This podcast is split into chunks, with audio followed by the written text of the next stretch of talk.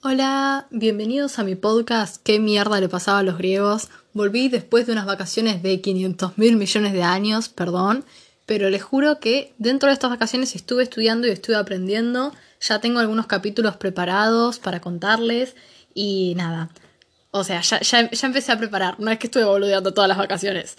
Eh, así que empiezo a contarles la historia que tengo hoy, que es épica, se trata de Pandora. Em, Ustedes no sé si se acordarán del señor Prometeo, si quieren pueden ir a escuchar el capítulo de Prometeo y la creación de los humanos, eh, así como que refrescan la memoria. Nada, Prometeo básicamente eh, es un titán que nos creó a nosotros y que nos otorgó el fuego, y Zeus nos quería sacar el fuego, quería que hagamos ofrendas para él cuando él no hizo nada por nosotros, quería que lo tratemos como un rey sin razón alguna, y cosas así por el estilo. Entonces Prometeo le hizo una broma a Zeus y Zeus se enojó y lo castigó. Lo dejó en un castigo horrible. ¿Qué es lo que pasa? Eh, Prometeo, antes de ser castigado, le dijo a la humanidad, nunca, pero nunca abran un regalo de los dioses. Es una mentira, jamás lo hagan. ¿Cómo mierda sabía esto Prometeo? Nadie lo sabe, pero bueno, básicamente la humanidad se quedó con ese mensaje. ¿Qué pasó? Un tiempito después del castigo de Prometeo, Zeus le ordenó a Hefesto que cree a una mujer. Y Hefesto dijo, bueno, vamos a tirarle una mujer a la humanidad. Él moldeó el cuerpo de una mujer, después Afrodita le dio sensualidad y carisma, Atenea le otorgó el talento de tejer, porque Atenea es muy buena tejedora, eso importa para historias siguientes que voy a contar. Em, Afrodita le dio la sensualidad, creo que eso ya lo dije, perdón, acabo de repetir algo. Y Hermes le dio la capacidad de mentir y de seducir.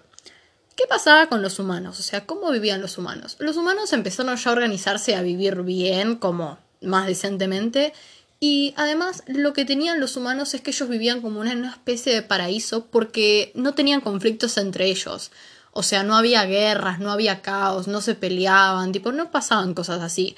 Los humanos eran re tranquilos. El único conflicto que tenían era que no tenían eh, fuego y ahora ya lo tenían, así que no tenían problemas.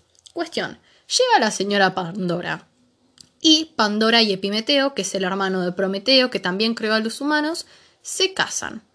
¿Qué pasa? El día que se casan, le dan un regalo de bodas. Los dioses le dan un regalo de bodas a Pandora y Epimeteo, que era una caja.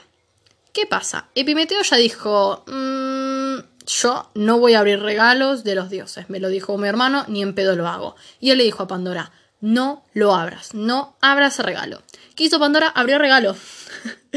nada, Pandora fue y dijo, bueno, una miradita, no pasa nada, porque Pandora también fue creada por los dioses con el don de la curiosidad, porque lo hicieron a propósito para que abra la caja. Entonces Pandora dice, chume un poquito, abre un poquitito, poquitito, poquitito la caja y ¡pumba!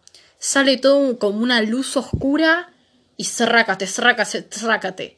Caos por todo el mundo. Empieza a haber caos, empieza a haber escándalo, todo se va a la mierda. Y ella cierra la caja y para todo.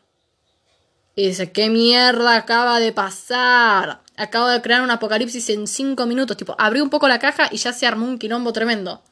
Entonces dice, bueno, Voy a abrir la caja de vuelta. ¿Sos boluda? ¿Sos boluda Pandora? ¿Cómo vas a abrir la caja de vuelta? La cuestión es que abre la caja de vuelta y sale una luz amarilla. Y de esa luz amarilla sale el espíritu de la esperanza llamado Elpis, que básicamente dio eso, esperanza a la humanidad.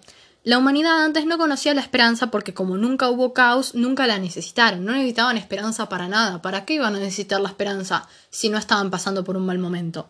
Entonces, básicamente que desde ahí empieza como la frase y toda la historia de que la esperanza es lo último que se pierde, como esa frase empezó desde ahí en el sentido de que si no tenemos caos, no tenemos esperanza y la esperanza es lo que nos salva cuando hay caos. Y básicamente desde ese momento como que el mundo no empezó a ser perfecto, sino que empezó a tener problemas y soluciones y problemas y soluciones y esperanza y sentimientos y como mucho más caos, pero también mucho más emoción en todo lo que pasaba en el mundo humano.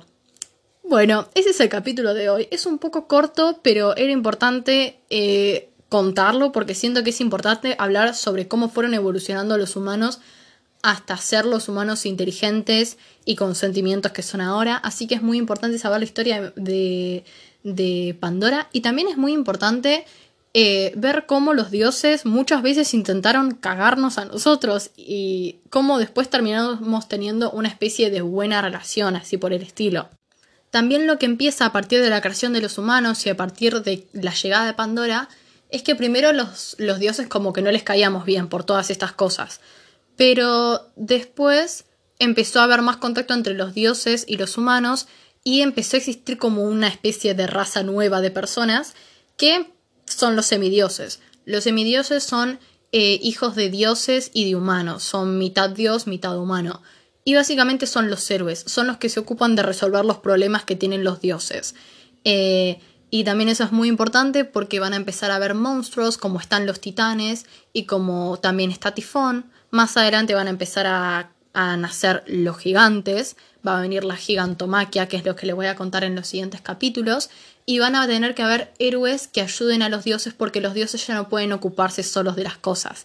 Y eso es lo piola, que los humanos empiezan a ser más poderosos y que los humanos además empiezan a juntarse con los dioses y se empiezan a crear estas alineaciones divinas. Bueno, nada, eso fue el capítulo de hoy. Espero que tengan un lindo día. Chau, chis.